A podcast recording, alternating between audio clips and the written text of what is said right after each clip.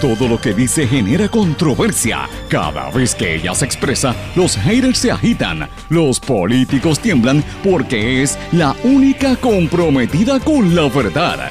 Periodista, bloguera, relacionista licenciada, analista de la noticia, escritora y le dicen la provocadora en las redes sociales. Y ahora comienza en blanco y negro con Sandra Rodríguez Coto.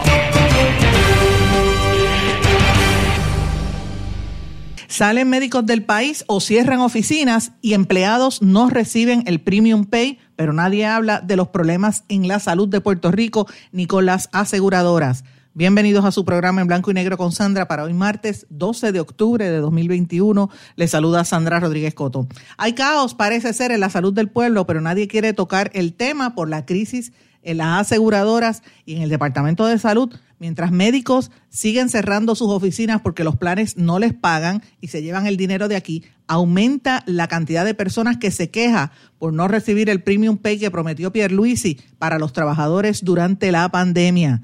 Silencio sepulcral ante el escándalo con Claro y las acciones de dos jueces del Tribunal Supremo que afectan a 700 mil puertorriqueños. Claro debe casi 200 millones de dólares y a parecer el Tribunal Supremo les va a tirar la toalla. Alcaldes piden mejor gestión a Luma y la oficina del Contralor dice que los contratos de la nueva corporación que dirige Energía Eléctrica están cargados de errores. La viuda negra quiere un nuevo juicio. La abogada de Aurea Vázquez Rijos alega que hubo errores durante el juicio en su apelación en Boston a tres años de haber sido encontrada culpable por el asesinato del empresario canadiense Adam Angen. La defensa recalcó que ha surgido nueva evidencia sobre la condición mental del testigo estrella y piden un nuevo juicio.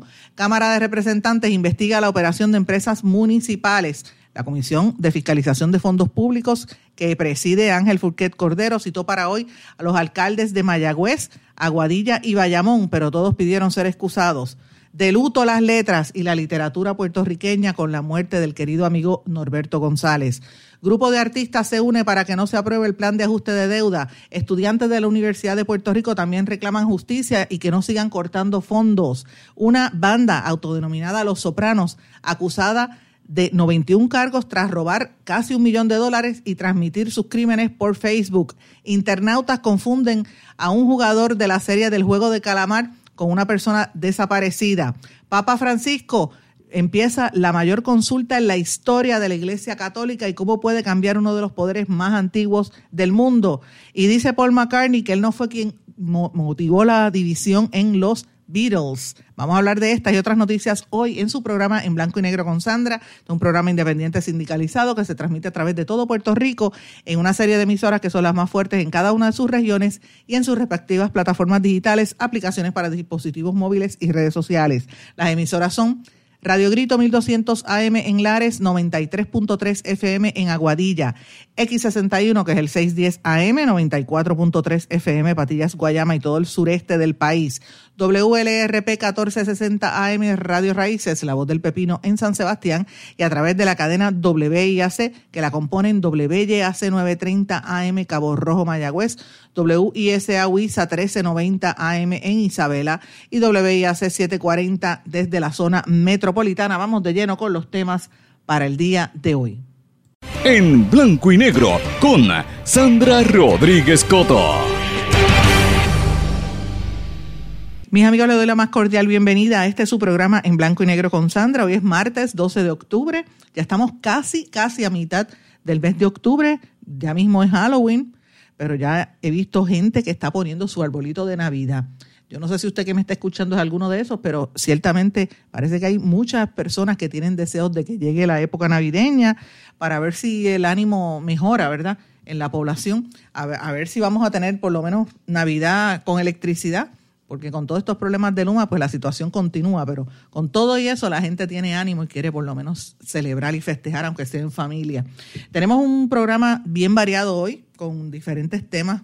Vamos a hablar de varias noticias que, que sí eh, la atención pública, pero también de asuntos que no quieren discutirse en la opinión pública, asuntos que le, le perjudican y le afectan a usted que me está escuchando y de las situaciones que están ocurriendo en Puerto Rico. Y quiero comenzar con eso. Ustedes saben que llevamos más de dos meses corridos hablando del tema de la salud, todas las crisis que hemos cubierto eh, y los asuntos importantes que nadie quiere cubrir, como por ejemplo lo que hemos trabajado del Colegio de Médicos Cirujanos, todos los contratos que ha habido allí, los esquemas y los escándalos que al día de hoy el presidente no quiere dar cara, el problema con las aseguradoras, el, la, la salida de Molina Healthcare, de Puerto Rico y cómo intervino el presidente del Colegio de Médicos Cirujanos y cómo él alega que intervino también la comisionada residente, las investigaciones que lleva el comisionado de seguros y ACES, los cambios internos en ACES, la presión pública que hay para que saquen al director de ACES. Esta presión viene de parte de las aseguradoras que están siendo objeto de fiscalización porque no le quieren pagar a los médicos, todo en medio de unas investigaciones federales que se están llevando a cabo en medio de multas. Ustedes saben que han multado a las aseguradoras Triple S y MM Healthcare en, precisamente en el inicio de la campaña por los planes estos Medicare Advantage. O sea, están pasando muchísimas cosas en la industria de la salud. Pero oigan esto, ¿cómo es posible que esté pasando todo esto y los temas medulares no se hablen? En estos días, eh, una familiar que tengo en el área de Rincón, ustedes saben que tenemos mucha gente que nos escucha en la zona este de Puerto Rico, tenemos una gran audiencia, toda la zona oeste, desde el norte hasta el sur, eh, nos sintonizan por eh, WLRP 1460 Radio Raíces y también nos sintonizan por eh, la cadena a través de WIAC, nos sintonizan por el 930 en el área de Cabo Rojo y Mayagüez y por Radio Grito también en, el área de Aguadilla. Tenemos mucha gente que nos está hablando y nos escucha por, eh, por allí por Aguadilla, pendiente a lo que nosotros estamos hablando. Y una de nuestras eh, familiares en el área de Rincón y varios radioescuchas del área de Aguadilla nos han estado escribiendo para que dejemos saber del cierre de varias oficinas médicas que están, los médicos están sencillamente cerrando en toda esa, en toda esa región porque no pueden aguantar el problema que tienen con las aseguradoras. Y yo quiero compartir con ustedes un anuncio que yo vi que me envía esta, esta compañera, ¿verdad? Esta un pariente que tengo en el área de Rincón, pero es la misma personas que me lo enviaron de Aguadilla. Salió un anuncio que decía cierre de oficina eh, el reciente anuncio el, del cese permanente de mi oficina de ortopedia general. Los interesados pueden solicitar su expediente. Eh, y esto en el Aguadilla Commercial and Professional Building del doctor Luis Acevedo Lazzarini. Los Lazzarini los conozco muy bien, algunos viven en el área de Isabela también, eh, toda esa zona, pero escuchen lo que dice él, que lo puso el, el mismo doctor Luis Acevedo Lazzarini, que dice lo siguiente, reticente cierro mi oficina guardándome adentro que cierro porque no puedo sobrevivir como médico ortopeda, no porque me falte el interés por servir, que es el único eh, uso que tengo para el conocimiento, las destrezas y actitudes que la práctica de este arte y ciencia me ha enseñado. Reticente cierro el lugar donde me gano el pan de mi familia y el mío, porque se necesita invertir una gran cantidad de dinero en, y ahí él, y, ¿verdad? empieza a enumerar las cosas que tienen que hacer los médicos en este país. Y enumera lo siguiente, vuelvo y digo, cierro el lugar donde me gano el pan de mi familia y el mío porque se necesita invertir una gran cantidad de dinero en póliza del mal practice, póliza de responsabilidad pública, patentes municipales, colegiación médica, cuota de facultad, compra de educación médica continua, enfermera, secretaria, teléfono, agua, luz, internet, sistemas computadorizados, contabilidad, personal de codificación y facturación, y bregar con los planes médicos de salud. Cada uno tiene sus muñequitos, unos cubren esto y aquello, y no, y no se sabe si sí o si no cubre lo que se necesita. Tengo que justificar, pedir, rabiar y esperar que alguien no médico me dé el visto bueno. Y someter las facturas médicas es un delicado proceso, tiene que ser uno tan meticuloso donde un punto mal puesto produce rechazo del pago de mi servicio y luego a esperar las migajas. Eso, porque son migajas los que le pagan al médico la misma paga. Y aunque sé que el médico no comercializa su arte, muere de pobreza, eso es así. Pues sea lo que Dios quiera, yo reticente, cierro la oficina. Esto lo dijo el ortopeda Luis Acevedo Lazzarini, doctor Acevedo Lazzarini, que le dejé mensaje, quería conversar con él. Eh, pero fíjense, lo puso público en, sus redes sociales, me lo envía la familia Moreno de allá del área de Rincón y Aguadilla.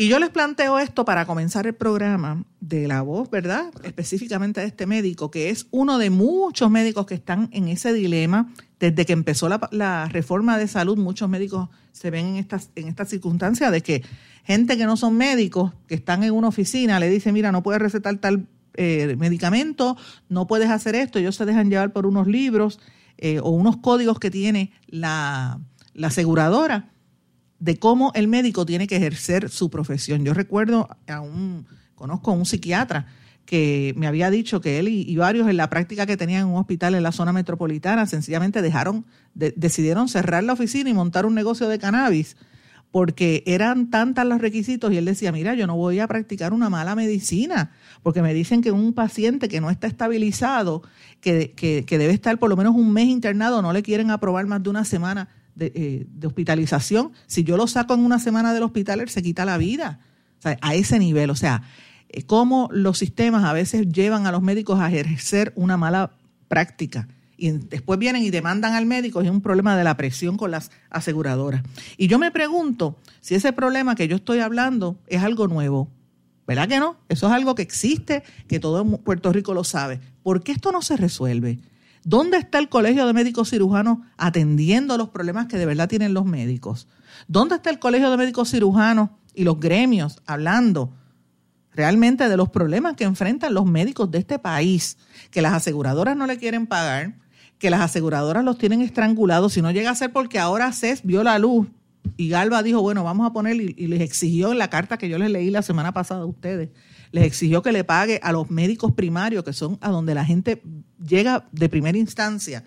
Pues mira, este, eh, quizás la situación no se resolvía, pero todavía está en veremos. Y encima de eso, las aseguradoras como MMM están montándole la competencia directa a los médicos.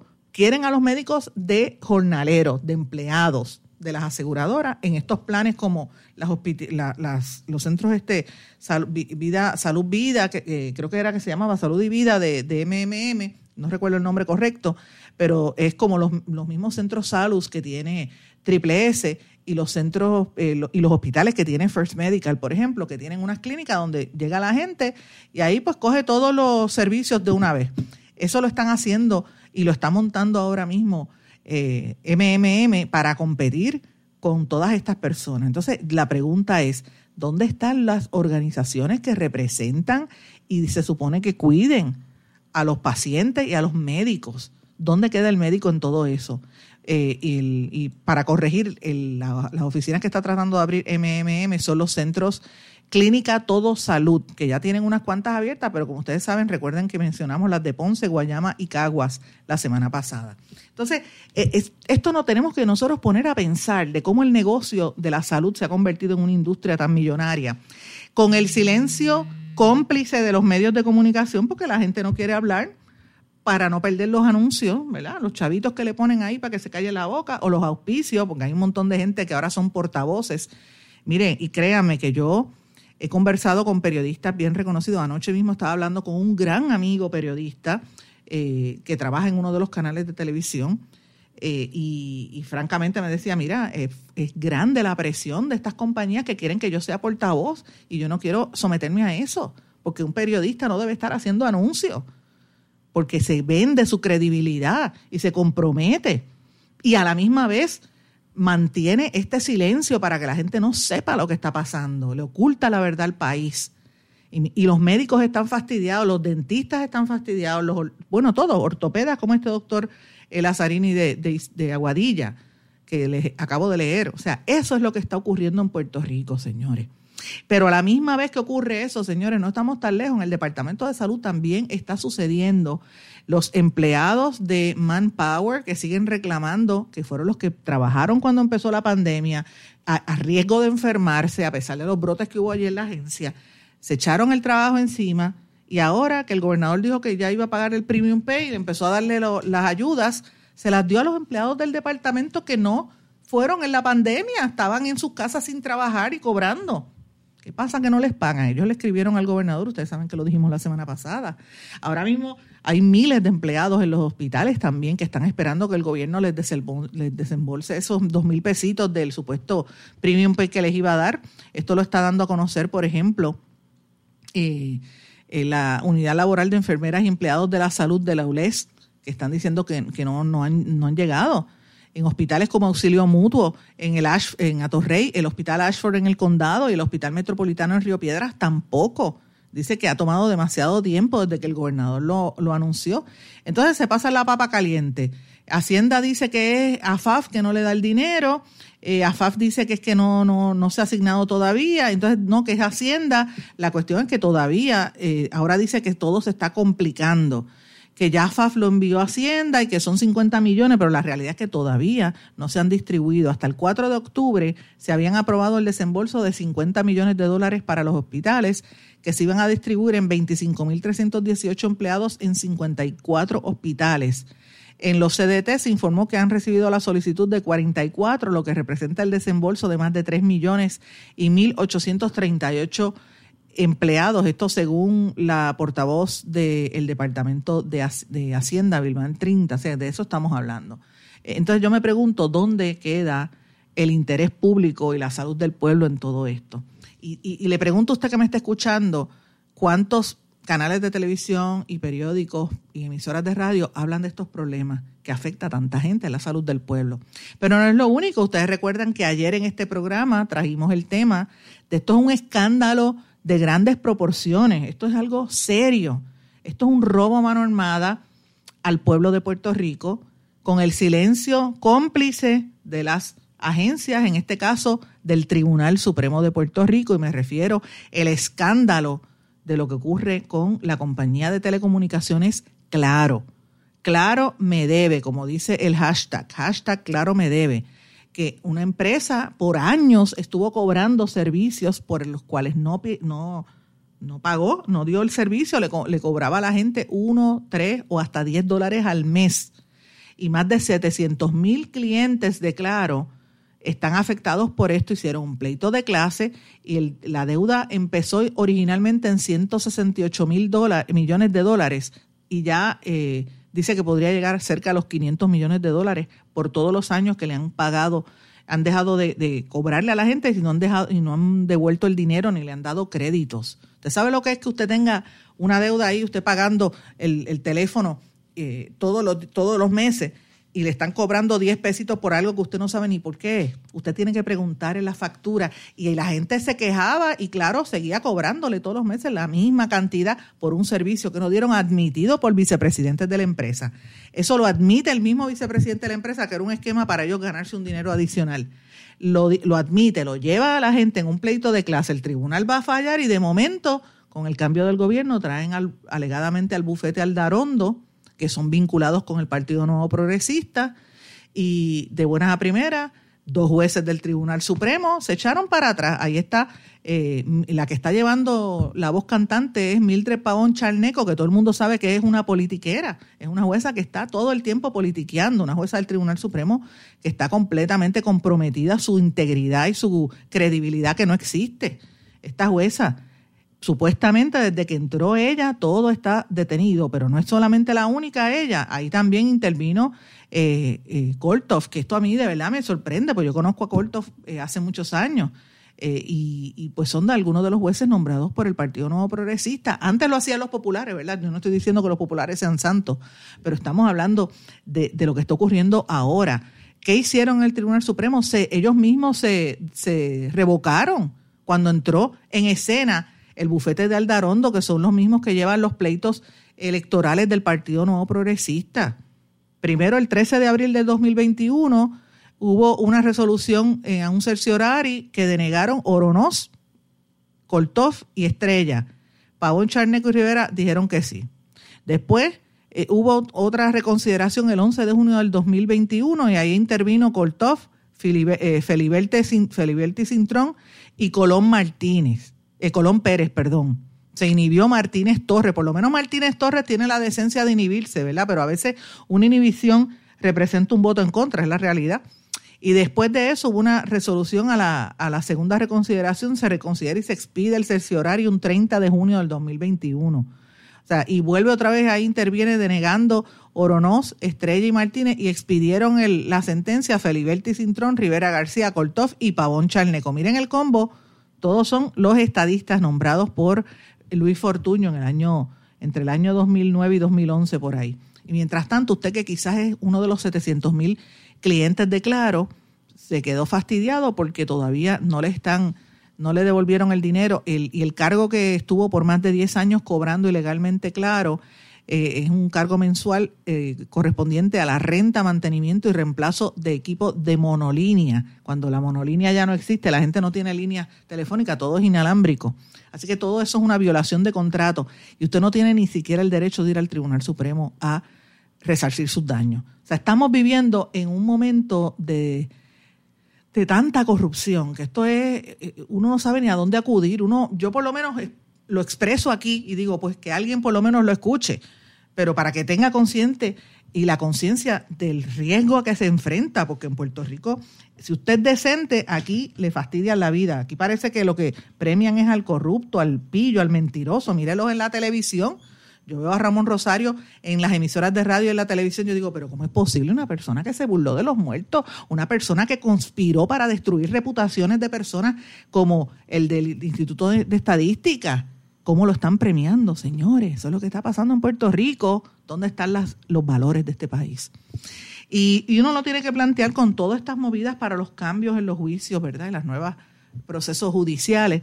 Yo a esto lo ato, lo que estoy viendo en la noticia que trasciende de la abogada de Aurea Vázquez Rijo, la llamada Viuda Negra, quiere un nuevo juicio eh, porque alega que hay una serie de errores en el juicio eh, que la hallaron culpable a su clienta, ¿verdad? Lo dice la, abogada Lidia Arizarribar, cuando hallaron culpable a Aurea Vázquez Rijos del el asesinato del empresario canadiense, su esposo, Adam Manhan.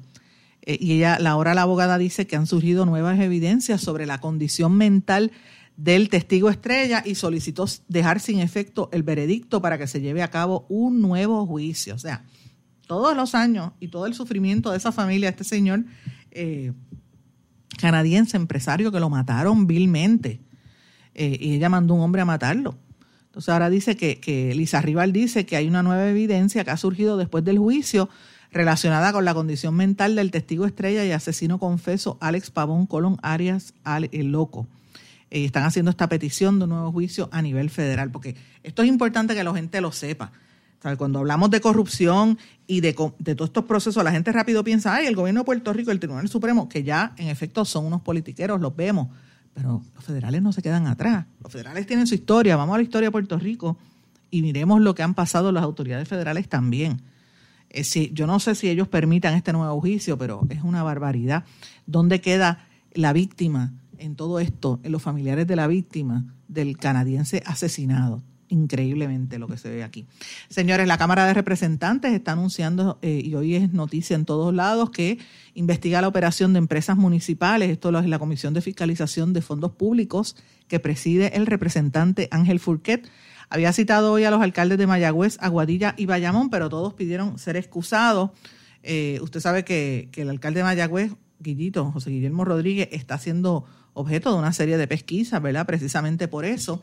Eh, por registrar ocho empresas municipales en el Departamento de Estado, que seis de las cuales tenían como el mismo asesor financiero del municipio, Eugenio García, que es el, problema que hay con los, con los fondos. Lo mismo está pasando eh, en Aguadilla, que ahora dice que hay unos conflictos en agenda, el alcalde no pudo ir, pero hay unas empresas municipales, el Aguadilla City Enterprises y el Aguadilla Port Authority, que también supuestamente tienen problemas fueron empresas creadas por el anterior alcalde Carlos Méndez. Y en Bayamón, pues no hay empresas municipales, pero eh, Bayamón ha mantenido tres corporaciones de desarrollo municipal. Eh, eh, una es la Corporación para el Desarrollo de Vivienda, otra es para el desarrollo del proyecto OASI y otra es para el desarrollo de la salud. Así que estos son temas que se están moviendo ahora mismo en la Asamblea Legislativa y tenemos que estar pendientes. Señores, cuando regresemos vamos a hablar de lo que está ocurriendo con Luma. Regresamos enseguida. No se retiren, el análisis y la controversia continúa en breve, en blanco y negro, con Sandra Rodríguez Coto.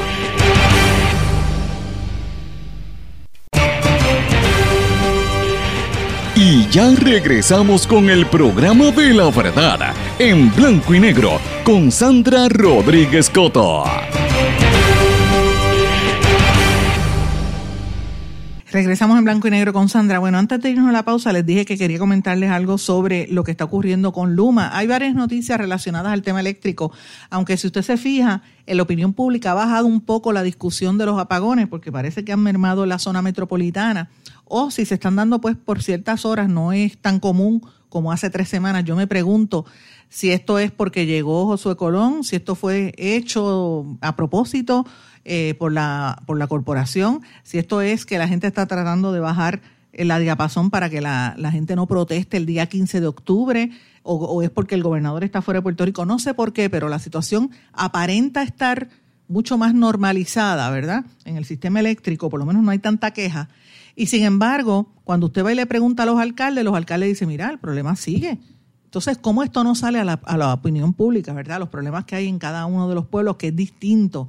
Los alcaldes están pidiendo una mejor gestión a Luma Energy y que les garantice el servicio. Eh, sobre todo el problema que tienen con servicio al cliente. En Aguadilla, el alcalde, el alcalde de Aguadilla ha sido muy enfático en el problema que hay allí porque se va la luz todos los días en algún sector. Esto lo dijo el alcalde Julio Roldán, eh, Roldán Concepción. En el área de de, ¿cómo se llaman? Isabela. Eh, Miguel Méndez también, dije Ricky Méndez, como le llaman, dijo lo mismo, que la situación va mal en peor. Esto lo dijo en, me parece que esto fue en el vocero, si no me equivoco.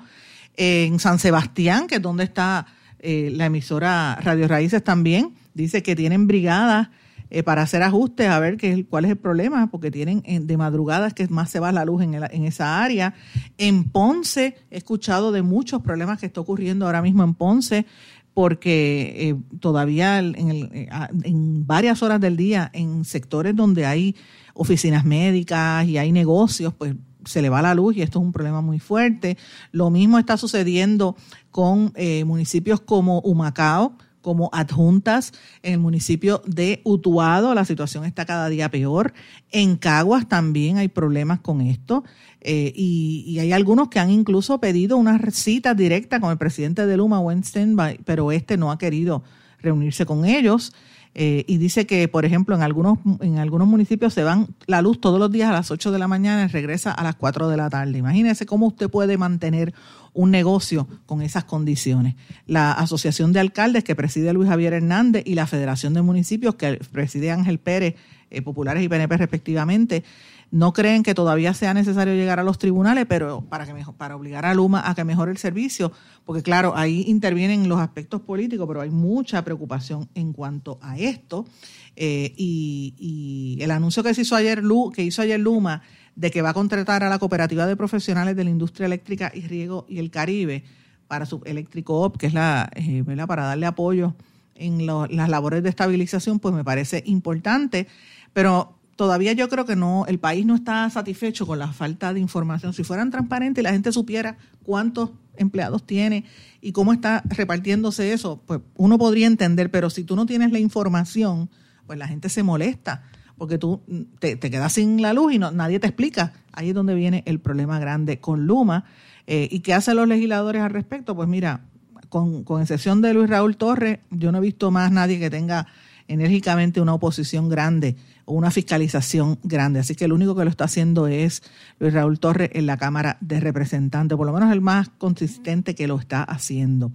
Eh, creo que también ahí está la de la, eh, en la oficina del Contralor también estaban mirando. De hecho, la Contralor estaba diciendo que tenían una serie de irregularidades con los contratos, así que veremos a ver qué está pasando allí. Eh, hay un tema también importante que quería traerles en, a nivel internacional se acaba de, firmar una serie de, de, impuestos importantes y Puerto Rico tiene que ponerse al día porque este impuesto global del 15% es algo que están tratando de empujar, ¿verdad? Dice que para que Puerto Rico pueda eh, convertir en oportunidad el acuerdo logrado por la Organización para la Cooperación y Desarrollo Económico con 136 países, esto es noticia en todas partes del mundo, eh, que representan más del 90% del Producto Bruto Interno Mundial, ellas todas se pusieron de acuerdo para poner un impuesto de 15% a, las multinacionales. Aquí en Puerto Rico no lo tenemos. Me parece interesante esto. Esto es un tema que, que tiene que entrar a discutirse públicamente. El secretario del Desarrollo Económico, Manolo Sidre, ha estado hablando del tema, del reto de qué cosas distintas puede ofrecer Puerto Rico ante estas empresas que están pidiendo que, que, van a ser tributadas en un 15% a nivel global. Señores, eh, hay un grupo de artistas que se han unido y han estado, llevan varios días haciendo expresiones públicas y emitiendo cartas al gobernador, a los senadores y representantes, a los miembros de la Junta de Control Fiscal e incluso le han escrito al presidente Biden y a los miembros del Congreso para que no se apruebe el, proyecto de ley 1003, que es el que daría el paso al plan de ajuste de la deuda que la Junta de Supervisión Fiscal quiere establecer en Puerto Rico. Ellos dicen que esto congela las pensiones, que esto es ilegal, ignora y socava los servicios esenciales e interfiere con las acciones legales en el proceso que cuestionan las partes de la deuda. Dice que este plan elevará la, pobreza en Puerto Rico a un ritmo acelerado. Como artistas y más aún como puertorriqueños, los firmantes alzamos nuestra voz en rechazo al proyecto de ley 1003 que pretende imponerse a la Junta y a la Junta de Control Fiscal con todo lo que ella representa. Liberamos nuestro arte y espíritu junto al pueblo de Puerto Rico en reivindicación de valor y derecho como nación a ser y permanecer dignamente en nuestro país.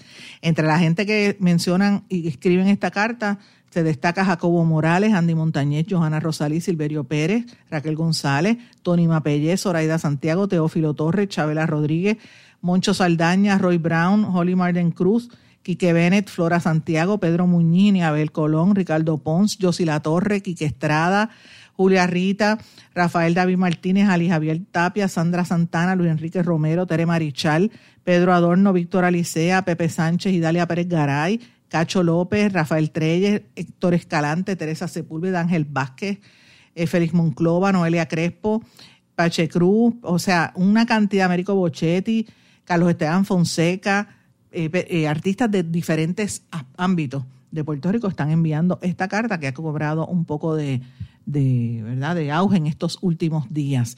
También quiero mencionarles que eh, Puerto Rico, y esto lo está dando a conocer amigo Wilson Nazario, que es importante, una noticia importante, que Puerto Rico responde al llamado de la Organización Mundial de la Salud, iluminando de color verde el Capitolio, con la participación de cientos de jóvenes y grupos de mimos de AMSCA, de la Administración de Servicios de Salud Mental y contra la Adicción, eh, dirigidos, programas que están dirigiendo a la juventud eh, y para que tengamos consciente, octubre es el mes de la concienciación de la salud mental eh, y por eso que han estado haciendo actividades para tratar de levantar conciencia sobre este tema.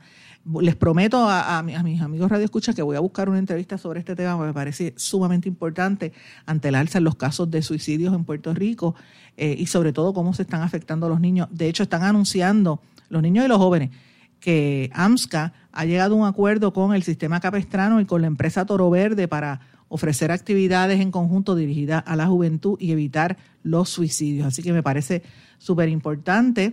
Eh, también van a estar también, entre otras actividades, en el Toro Verde Urban Park, en el distrito T-Mobile, allá en el centro de convenciones. Este, eh, quiero mencionarles ahora en este segmento, ¿verdad? Antes de irnos a la pausa, brevemente una noticia que conmovió a todo el país, eh, ciertamente al, número, al mundo de las letras, el mundo de las artes y la literatura en Puerto Rico, con el fallecimiento del querido amigo Norberto González. Eh, obviamente Norberto falleció en la mañana de ayer y, y pues conmociona a todo el mundo. La gente que me sigue en las redes sociales sabe que yo estaba escrito sobre esto casi todos los escritores de Puerto Rico se han expresado al, respecto, porque el mundo de la literatura y del libro puertorriqueño estamos de luto. Estamos de luto luego de, saber que Norberto pues pasó mejor vida. Norberto estuvo enfermo, había estado hospitalizado, le dio un infarto y pues no lo pudo sobrevivir y falleció en la tarde de ayer. Yo tuve la oportunidad de hablar con Ana, su hermana, eh, con quien trabaja Norberto de mano a mano en la librería. La gente que conoce, para que sepan, Norberto González, el dueño de la librería que lleva su nombre en Río Piedras, Norberto González, y en la librería Casa Norberto en Plaza Las Américas. Y pues la familia pidió espacio, un poco de tiempo, ¿verdad? Más adelante, pero él estuvo enfermo y, e infartó. La salida, la verdad, el deceso de Norberto, pues deja un, un espacio, un hueco insuperable en este sector de la literatura Yo sé que toda su familia trabajaba con él, sus hijos Rosa, Javier, Laurita, Norberto, todos trabajaban en Norberto González, en Río Piedras y en Casa Norberto, eh, Ana particularmente, pero Norberto era el corazón detrás de todo esto y Norberto ayudó a infinidad de escritores y autores de todos los espectros políticos de nuestro país. Gente estadista como Mario Ramos, mi querido amigo Mario Ramos, gente independentista como, como Daniel Nina, por ejemplo, como eh, Mayra Santos Febre, como, bueno, es que no sé ni qué, qué cantidad de autores él ayudó. Y no solamente autores, ayudó a otros libreros a echar hacia adelante, ayudó a editoriales a tener espacio donde vender sus libros, creó la editorial Gaviota, donde publicaban prácticamente a todo el mundo. Es una figura ejemplar que ayudó que a prácticamente a todo, a que se desarrollara este mundo de lo que es la literatura en Puerto Rico y se mantuviera vivo, particularmente después del cierre de la librería Borders, que él estableció allí en Plaza Las Américas 1. Y yo recuerdo, lo narré en uno de, los, de, mis posts, conversaciones que tuve largo y tendido con, con Norberto, de cuando él abrió esa librería. Y, una vez que nos topamos con don Jaime Fonalleda, que ustedes saben, a, quien conozco y distingo y somos amigos hace, bueno, toda mi vida, mi padre trabajó con, con Fonalleda, me, Jaime Fonalleda me vio crecer, así que es la única persona en mi vida que yo permito que me regañe del sector privado porque me conoce desde nena. Este, eh, y tenemos una amistad muy entrañable, yo lo, respeto y lo quiero muchísimo.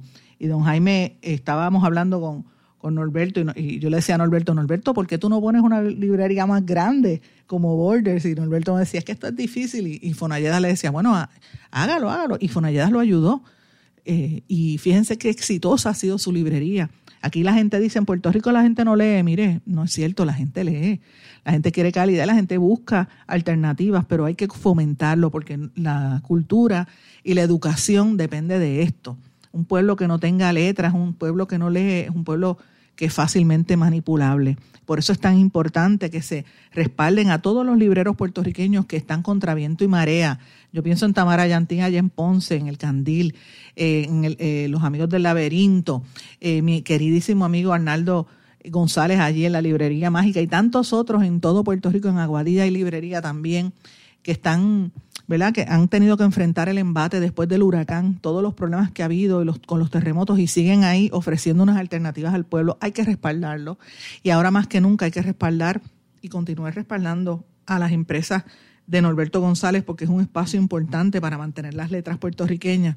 En lo personal diré que me, estoy bien conmovida porque yo apreciaba mucho a Norberto eh, y, le deseo a la familia que tenga paz y sosiego en este proceso. Así que que descanse en paz este gran puertorriqueño que aportó tanto a las letras y a la literatura, a la educación e incluso al comercio en Puerto Rico. Eh, el comerciante y empresario y librero puertorriqueño Norberto González, sin lugar a duda el, el más importante de los últimos 50 años en la historia de nuestro país. Voy a una pausa, regresamos enseguida. No se retiren, el análisis y la controversia continúa en breve, en blanco y negro, con Sandra Rodríguez Coto. En mi pueblo se chinchorrea bien duro. Aquí me cubre mi plan médico y en tu pueblo también. En mi pueblo es donde tenemos las mejores vistas. Aquí cubre mi plan médico y en el tuyo también. En mi pueblo se goza de verdad. Aquí me cubre mi plan y en tu pueblo también. Plan de salud Menonita en todo Puerto Rico. El plan médico que te cubre con una extensa red de médicos, especialistas y laboratorios. Además, te cubre en el hospital de tu preferencia en cualquier lugar de Puerto Rico. Plan de salud Menonita.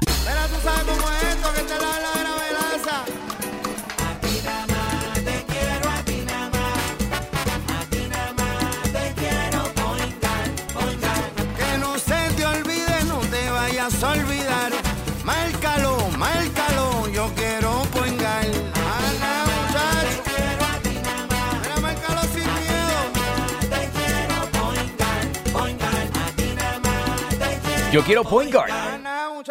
Quítese el dolor de cabeza con sus obligaciones de contabilidad con los servicios que presta Villalba y Villalba Company. Directo, personal y con sensibilidad humana. Lo que se busque un verdadero asesor de contabilidad para todo tipo de servicio de contabilidad, pago de IBU, pago de nómina, informes trimestrales y anuales y otros. Ofrecen servicio directo personalizado. Villalba y Villalba Company. Para orientaciones, su teléfono el 939-336-5774. 939-336-5774. 5774.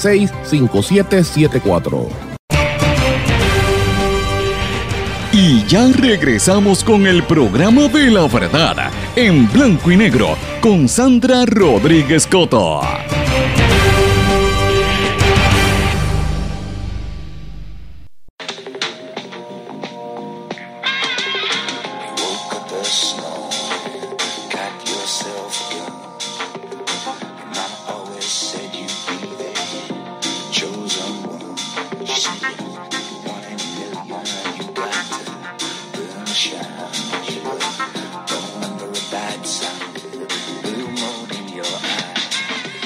Regresamos en blanco y negro con Sandra, mis amigos. No sé si ustedes han escuchado esa música. A ver qué les recuerda.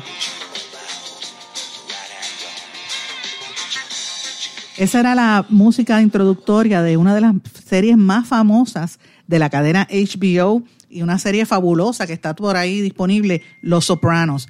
Yo les recomiendo que la vea si no la ha visto, es de la serie de los mafiosos en el estado de New Jersey y todas las dinámicas que se dan al interior el conflicto ético de si matar o no matar o mandar a matar a alguien. Una, una serie bien, bien lograda en términos de, libreto, una de las mejores series de la historia. Ah, de hecho, ha sido tan buena que han hecho hasta una precuela porque el actor principal, Gandon Philly, eh, Gandon Philly falleció y han puesto a su hijo a actuar en el papel que interpretó su padre, bien interesante. Le traigo esta música porque miren lo que ha pasado en términos internacionales. Oigan esto, una banda autodenominada Los Sopranos ha sido acusada de 91 cargos por robar 950 mil dólares, oiga, y transmitir los crímenes a través de Facebook. El grupo de 11 delincuentes en Denver, que se llamaban Los Sopranos, fue detenido este fin de semana pasado por una serie de delitos menores eh, por mantener sus hábitos de consumo de droga. El grupo que incluía hombres y mujeres entre los 21 y 42 años presuntamente robó autos, armas, herramientas y otros artículos de valor por 950 mil dólares. Eso lo dio a conocer el distrito de Denver y se llamaban Los Sopranos. Mira qué cosa increíble.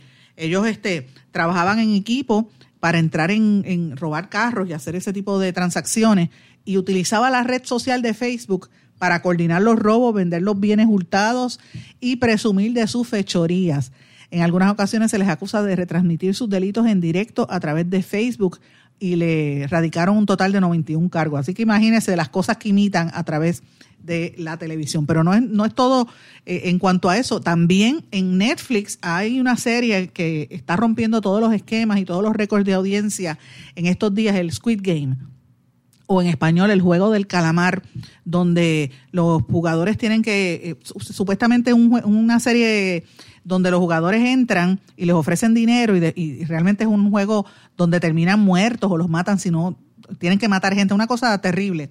Eh, yo no la he querido ver precisamente por eso, porque parece que es muy violenta eh, y esa es la crítica que ha salido. Pero oigan esto, a una serie de personas en las redes sociales y en la internet confundieron al jugador 001 de la serie Squid Game, del juego del calamar, con una persona desaparecida y piden ayuda para encontrarlo. En varios países se reportaron publicaciones destacando que el anciano fue hallado en una estación del tren y que no podía comunicarse, todo a raíz de la serie de bromas en, la serie, en las redes sociales. Eh, la gente lo vio como una broma diciendo que pedía ayuda y después buscaron fotos y apareció en México, en Colombia, en, en China y en Estados Unidos. El personaje interpretado por el actor surcoreano Oh Sung Yu, eh, Yun So, perdón, un anciano enfermo que participa en estos violentos juegos para conseguir una jugosa recompensa. Así que eh, de eso es que se trata, señores.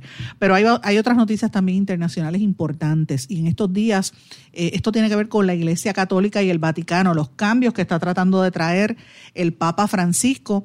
El Papa Francisco acaba de anunciar la mayor consulta de la historia en la Iglesia y cómo puede cambiar uno de los poderes más antiguos del planeta.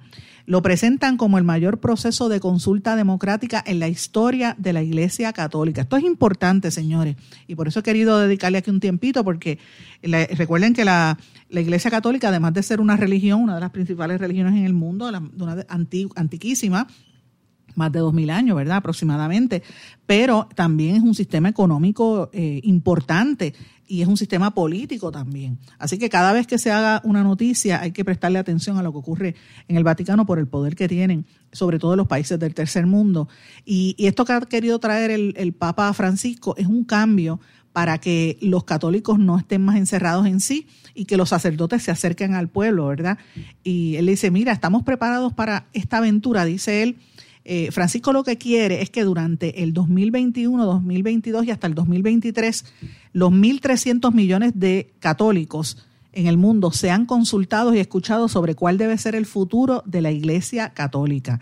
Entonces él cuenta con el apoyo de comunidades locales en la primera fase que él llama el sínodo, ¿verdad? a nivel local, cada región va a estar llevando unas ideas de cómo, hacia dónde se debe mover la iglesia y va a llegar finalmente al sínodo de obispos que está previsto para el 2023 en el Vaticano.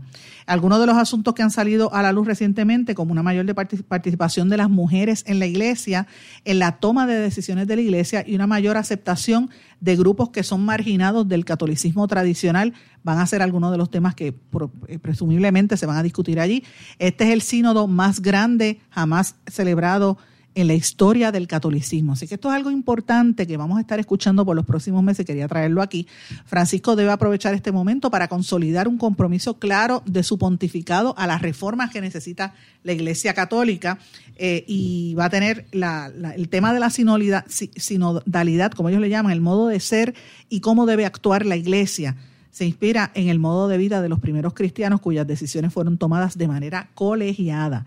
Esto no significa que la Iglesia Católica haya abrazado el concepto de la democracia, porque recuerden que es una estructura ¿verdad? Eh, jerárquica, tradicional, van a, van a, requerir el, el, respeto a la jerarquía tradicional, pero la, la, consulta va a ser democrática y el Papa va a tener la última palabra.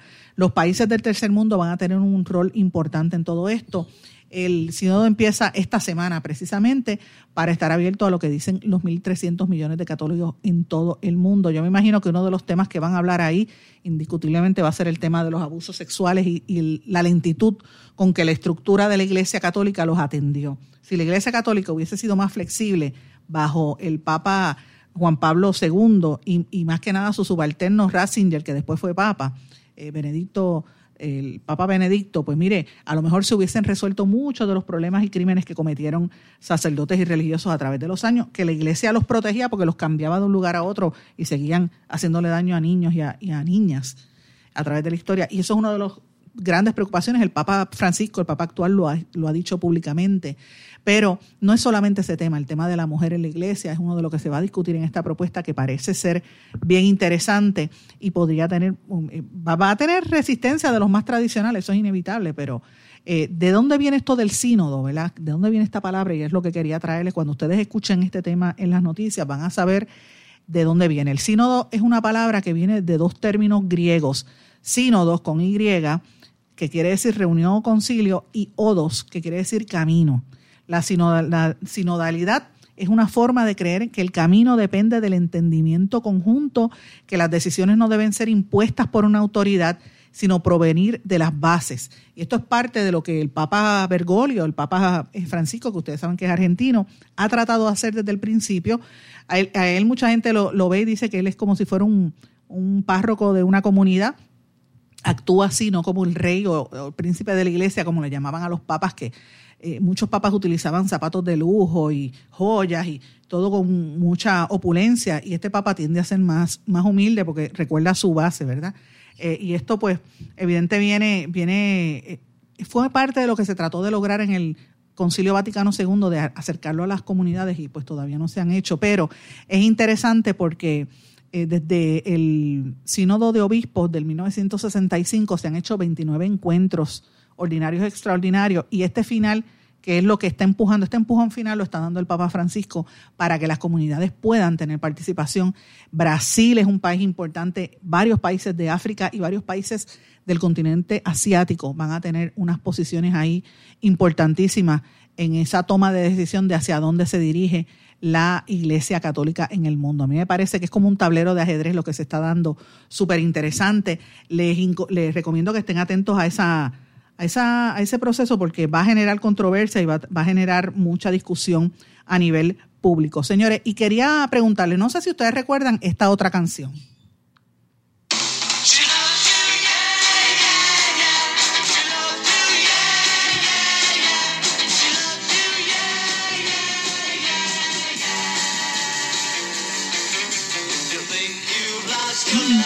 Los famosos Beatles, la banda de los Beatles, de John, eh, John Lennon, Paul McCartney, eh, Ringo y todos los que estaban allí en los Beatles en esa época, de los años 50 y 60. Pues miren, ahora resulta ser que Paul McCartney, que fue responsable por muchos años, se le acusaba de haber sido el responsable de dividir a los Beatles. Él dice, mira, yo no fui quien lo instigué.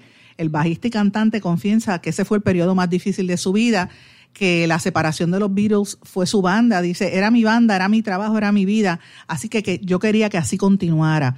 La separación hace más de 50 años de The Beatles, considerados por muchos como el grupo más influyente en la historia de la música, ciertamente del rock and roll, ha sido hasta el día de hoy motivo de mucho debate.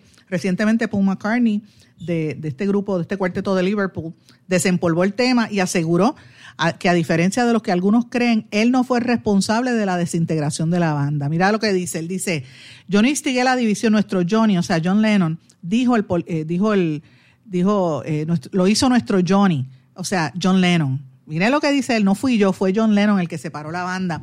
Esto lo cita el periódico The Guardian en un adelanto de una entrevista que va a salir al aire el próximo 23 de octubre. O sea, finalmente la gente va a saber que no fue ni, ni Yoko Ono ni fue John Lennon, fue, eh, ni fue Paul McCartney, fue John Lennon quien quiso separarla y eso fue lo que le destruyó el corazón a Paul McCartney. Él dijo que en la entrevista, que escuché parte del audio de, de, lo que va a salir el próximo 23 de octubre, dice McCartney que con el periodista John Wilson, que eh, John entró un día y dijo, me voy de los Beatles. Y entonces le dijo, ¿eso provoca división o no? Pues todo el mundo se quedó en shock y todo el mundo estaba confundido. Eh, y cuenta que, que, la confusión sobre el final de la banda se agudizó porque el manager que tenía los Beatles en ese momento, Alan Kleiss, les pidió a los cuatro integrantes que se mantuvieran callados hasta que él concluyera una serie de acuerdos comerciales. Fue extraño porque todos sabíamos que era el final de los Beatles. Eh, Paul estaba harto de esconder el secreto y en el 1970 le dijo a la prensa que The Beatles ya no existían. Posteriormente fue acusado de estropear la dinámica de la agrupación cuando a principios del 71 demandó a sus compañeros por la disolución contractual de la banda y pidió que sus abogados resolvieran las disputas. Tuve que pelear y la única forma que podía pelear era demandar a los otros Beatles porque iban con Klein y me lo agradecieron años después, pero yo no instigué la división. Ese fue nuestro Johnny cuando un día vino y dijo, me voy del grupo. Así que también dice que no fue, y esto es interesante, dice Paul McCartney, que no fue Yoko Ono, la segunda esposa de, de John Lennon, a quien acusan, ¿verdad?, de haber provocado esta, estas divisiones en la, internas en la banda. Él dijo, esto fue el periodo más difícil de mi vida, era mi banda, era mi trabajo, era mi vida. Así es que quería que continuara, mis amigos. Con esto los dejo por el día de hoy. Espero que estén bien, que descansen. Mañana volvemos con fuerza aquí en Blanco y Negro con Sandra. Que pasen todos. Muy buenas tardes. ¿Se quedó con ganas de más? Busque a Sandra Rodríguez Coto en las redes sociales o acceda a en blanco y negro.blogspot.com porque a la hora de decir la verdad solo hay una persona en la cual se puede confiar. Sandra Rodríguez Coto en blanco y negro.